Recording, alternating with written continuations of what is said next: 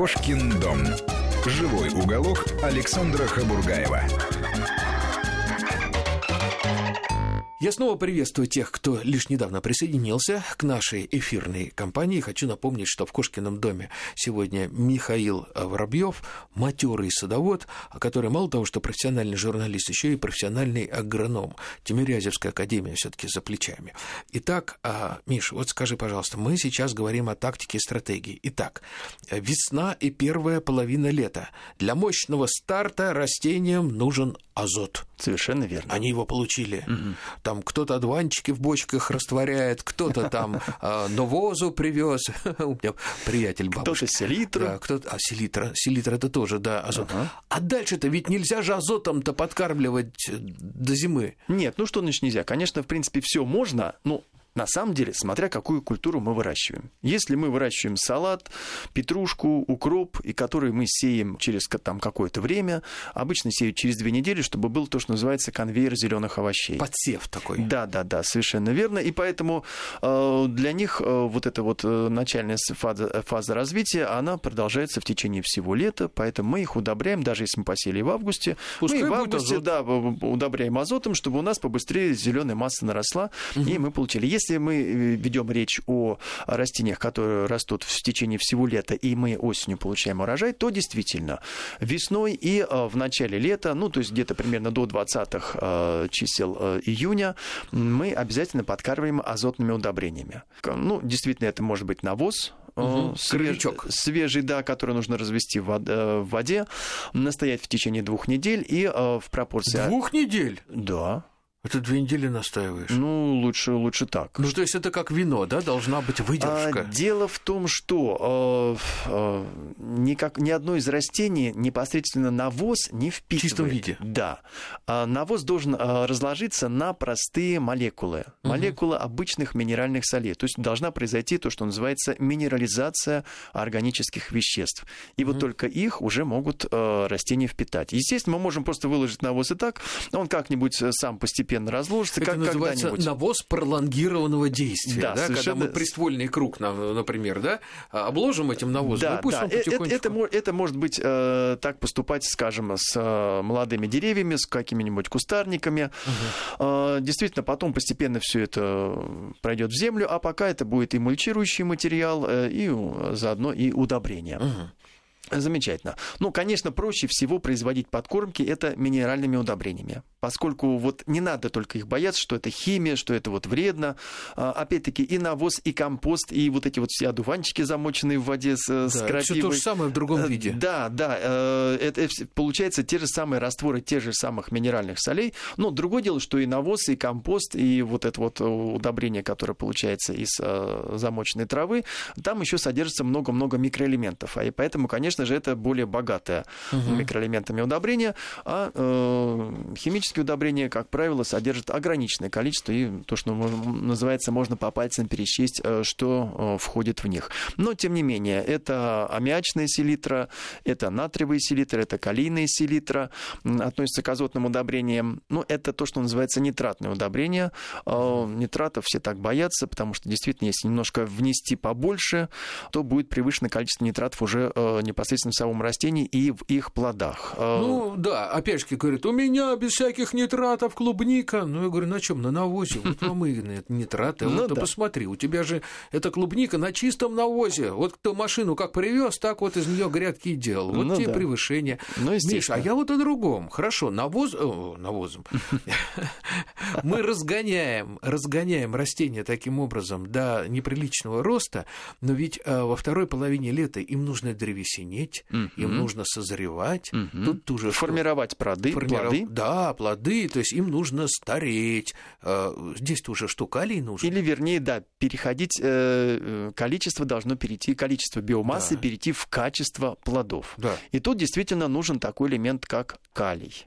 А, во-первых, он делает, э, стимулирует развитие плодов, он делает плоды более вкусными, более сладкими, более сочными, более ароматными, а более, это тоже калий более делает, красивыми. Да? Конечно, вкус плодов конечно, это тоже калий. О, конечно, как? конечно. И э, более того, он стимулирует подготовку растений к зиме. Ага. То есть корой То есть, обрасти, и корой, мозолистый такой. И, э, и сгустить клеточный сок, который угу. находится в клетках, э, превратить их э, вместо обычной такой жижицы, которая легко замерзает, в антифриз, который противостоит 40-градусным морозам. Ну, это касается, прежде всего, конечно, древесных растений. Угу. Кали... Откуда калий-то брать, Миш? Ну, с... Сульфат с... калия существует. Есть хлорид калия. Его нужно вносить э, осенью, потому что хлор, он не очень полезен для растений, и он вымывается осенними дождями. Это угу. все нужно вносить осенью. Сульфат калия. И, конечно же, самое простое, самое дешевое, самое доступное – это древесная зола. Она содержит практически все необходимые микроэлементы. Она содержит соли калия и соли фосфора.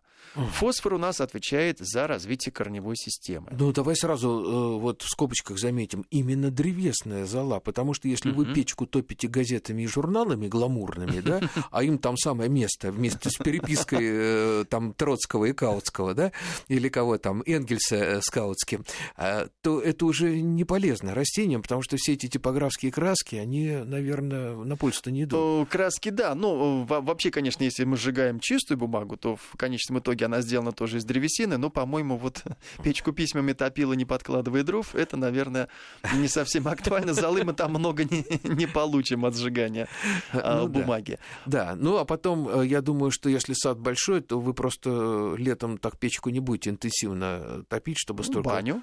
Баню, да, баню. Mm-hmm. Про баню-то я забыл. Ну, э, в каком количестве, в каких разумных количествах этот калий нужен для растения? И надо ли как-то учащать калиевые подкормки ближе к земле или что? Ну, во-первых, э, подкормки калийными удобрениями нужно активизировать, когда, во-первых, начинают, э, начинается формирование плодов.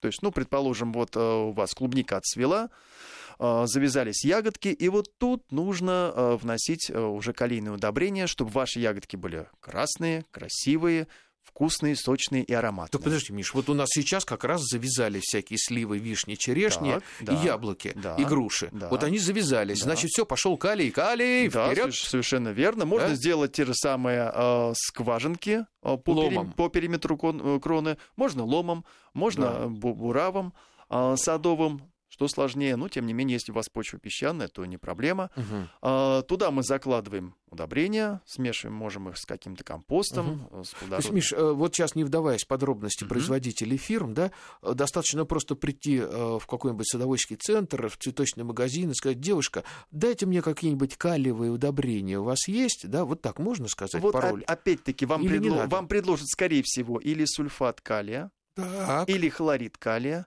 или калий-маг, там есть еще это калий и магний, магний. удобрения. А что, а калий и магний это плохо? Магний же тоже нужен? Нет, и магний тоже нужен, но, ну. но опять-таки я говорю, что вот хлорид калия лучше вносить осенью. То, то есть это под зиму. Хлорид да, калия мы да, вносим да, под да, зиму. Совершенно верно. Он будет, ну, он нужен растениям для подготовки к зиме, но э, хлор он не очень э, хорошо влияет на э, рост и развитие растений. Угу. Поэтому вот его лучше вносить тогда, когда уже растение отплодоносило и заканчивает свой рост, угу. готовится к зиме. А, поэтому, да, действительно можно э, приобрести все удобрения. Если у вас нет печки, если вы не планируете э, жечь костры, угу. есть химические удобрения, ну что ж. Миш, хорошо. Вполне... Еще один важный момент. А скажи, пожалуйста, что касается так называемых внекорневых подкормок. Угу. То есть, когда э, такой душ с головой по зеленым mm-hmm. ладошкам mm-hmm. поливать, ведь также растения едва ли не эффективнее э, усваивают это, микроэлементы. Это эффективнее, но это то, что называется вот э, действительно в час по чайной ложечке. Действительно, растение получает все, что необходимо, но на очень короткий срок. Вот оно впитало, переработало, и буквально там через какое-то время нужно повторить эту обработку. То есть можно развести да, какие-то подкормки, микроэлементы в воде, в леечку да. и полить по листикам прямо и, сверху. И, как правило, во всех, удобре... во всех удобрениях написано, что если вне корневая подкормка, то это в два, то ли в три раза нужно разводить пожиже. Угу. Ну, соответственно, и растение получает в несколько раз меньше питательных элементов, потому что если вот так же, как мы поливаем корни, то можно обжечь листья. Ну, это понятно. Миша, вот опять же, вот есть люди, которые просто пани... Вот у меня жена такая. А, а, панически боятся слова э, химический элемент, э, когда это применяется к саду. Просто вот до паники. Нет никакой химии. Но ведь э, без химических средств защиты растения любая, скажем так, сельскохозяйственная деятельность невозможна, согласись. Более того, любое садоводство, любое сельское хозяйство – это вредная для природы деятельность. Вот ну... абсолютно любое, как, каким бы, какими бы экологичными способами вы его не вели. Проблема заключается в том, что на, вашей, э, на вашем поле, в вашем саду, на вашей плантации собирается много растений одного вида. Да. Соответственно, вредные насекомые, для них это раздолье, Вредные соответственно, болезни. это болезни, опять-таки.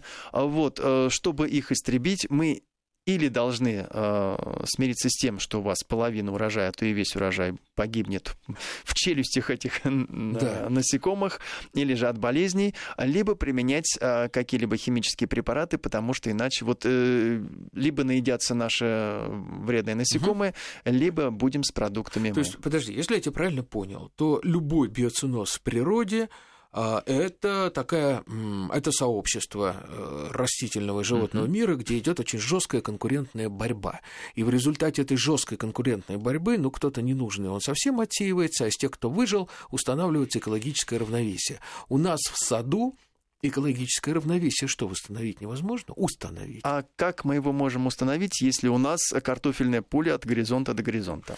Да. Там не равновесие, ну, там, там диктатура картофеля. Это у вас на шести сотках от горизонта до горизонта, а у нас на 20. Нет, ну если мы говорим про сельское Картошки совсем немножко, все остальное цветет. Ну что ж, Миш, спасибо большое, что ты сегодня пришел, поделился мудростью и своим огромным э, опытом. Я хочу напомнить, что это был Михаил э, Воробьев, э, садовод, э, агроном и журналист. Ну и я, Александр Хабургаев, за всем с вами тоже прощаюсь. Друзья мои, надеюсь, что ненадолго, все таки через неделю мы опять в Кошкином доме встретимся. Миш, спасибо, счастливо. Как тебе обильных тебе плодоношений. О. Спасибо, взаимно. Всего доброго. Кошкин дом. Живой уголок Александра Хабургаева.